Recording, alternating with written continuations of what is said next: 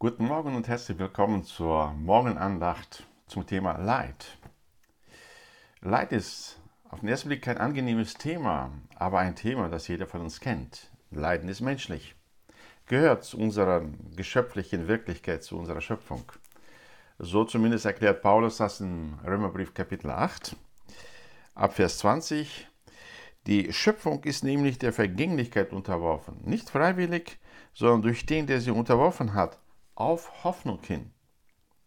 Dass auch die Schöpfung selbst befreit werden soll von der Knechtschaft der Sterblichkeit zur Freiheit der Herrlichkeit der Kinder Gottes.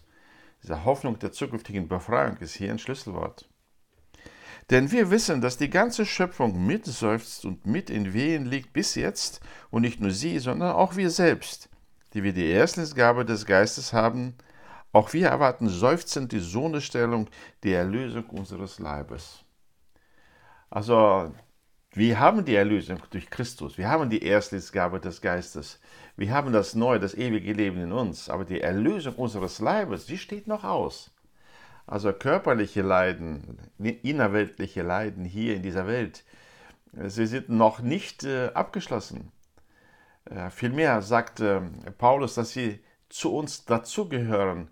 Wenn wir Kinder Gottes sind, so sind wir dazu berufen, auch mit ihm zu leiden, hier in dieser Welt zu leiden. Doch Intuitiv streben wir Menschen alle danach, das Leid äh, zu erleichtern. Ja, das Leid, das liegt wie eine Last auf uns und sie drückt auf uns und wir suchen nach Wegen, sie zu erleichtern. Der eine versucht, sie schön zu reden oder äh, zu bagatellisieren. Ähm, die Waage, auf der das Leid liegt, die drückt auf unser Gemüt, auf uns selbst. Andere versuchen, sich abzulenken, oder zu betäuben. Es gibt verschiedene Strategien, wie man äh, Leid versucht zu erleichtern, aber wir wissen, alle diese Strategien, sie ziehen nicht wirklich. Was ist es denn, was das Leid wirklich äh, äh erträglich machen kann, spürbar erleichtern kann? Nein, ich meine jetzt nicht, äh, welche Betäubungsmittel da am besten helfen. Paulus hat eine sehr interessante Aussage.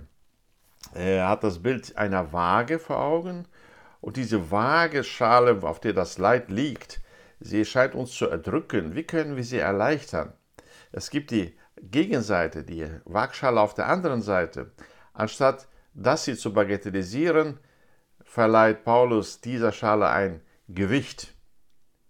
Er spricht hier in diesem Kapitel in Vers 18 folgendes. Denn ich bin überzeugt, dass die Leiden der jetzigen Zeit nicht ins Gewicht fallen gegenüber der Herrlichkeit, die an uns geoffenbart werden soll. Denn die gespannte Erwartung der Schöpfung sehnt sich der Offenbarung des Söhnes Gottes herbei. Also, die Leiden der jetzigen Zeit, in der wir jetzt hier und hier leben, sie fallen nicht ins Gewicht wegen der Herrlichkeit, die geoffenbart werden soll. Ja, je begreifbarer für uns die andere Waagschale ist, die Herrlichkeit der Zukunft, die Gott für uns vorbereitet hat, desto weniger fällt dieses Leid der jetzigen Zeit ins Gewicht. Einmal, wenn wir die Zeit vergleichen, so ist äh, diese Zeit von 60, 70, 80, 90 Jahren eine extrem kurze Zeit im Vergleich zu der ganzen Ewigkeit. Wenn wir uns äh, ein 100 Meter langes Seil vorstellen, und dann das Endstück uns ansehen, das könnte eine, äh, unser Leben repräsentieren hier und jetzt. Alles andere kommt noch. Das ist die zukünftige Herrlichkeit. Deswegen sind äh, Menschen, die in Leid sind, in Not sind, äh, unter Druck stehen, viel mehr dazu geneigt, sich Gedanken über den Himmel, über die Ewigkeit, über die Herrlichkeit zu machen, über das, was die Bibel uns davon preisgibt. Als ich zum Glauben kam in der Sowjetunion, atheistisches Land, viel Druck, ähm, dann weiß ich noch, wie oft das Thema der Predigten gewesen ist, der Himmel, die Zukunft, ähm, die, was uns erwartet, wenn wir bei Jesus sind. Diese Herrlichkeit hat dazu beigetragen, dass man äh, standhaft ähm, durch die Zeiten der Leiden gehen konnte. Nun, äh, ähm, das ist der Weg, wie wir die Last der Leiden äh, erleichtern können, indem wir die Last der Herrlichkeit vergrößern.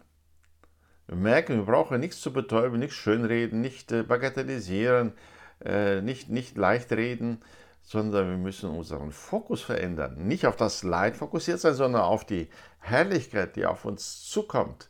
Sie verinnerlichen, äh, die Hoffnung auf sie setzen und sie ist es dann, die unser Leid erleichtert. Je mehr auf der Waagschale der Herrlichkeit ist, desto leichter wird das Leid.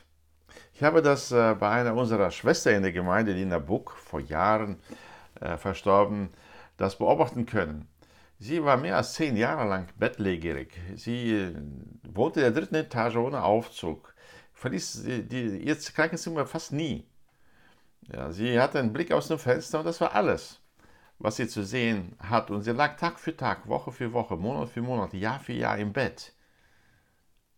Aber jeder, der sie besucht hatte, kam aus ihrem Krankenzimmer leuchtend hervor. Freudestrahlend.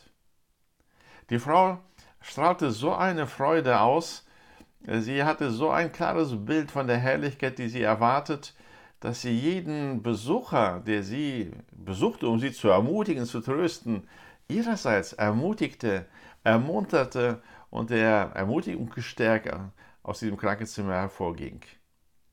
Das war für mich so ein Beispiel, wo diese Leiterleichterung wirklich funktioniert. Und ich wünsche es dir von Herzen, welches Leid auch heute immer kommt, dass dieses Leid deinen Blick auf die zukünftige Herrlichkeit richtet, denn angesichts dieser Herrlichkeit fällt, so sagt Paulus hier, das Leid dieser Welt nicht ins Gewicht. Das ist eine echte Leiterleichterung.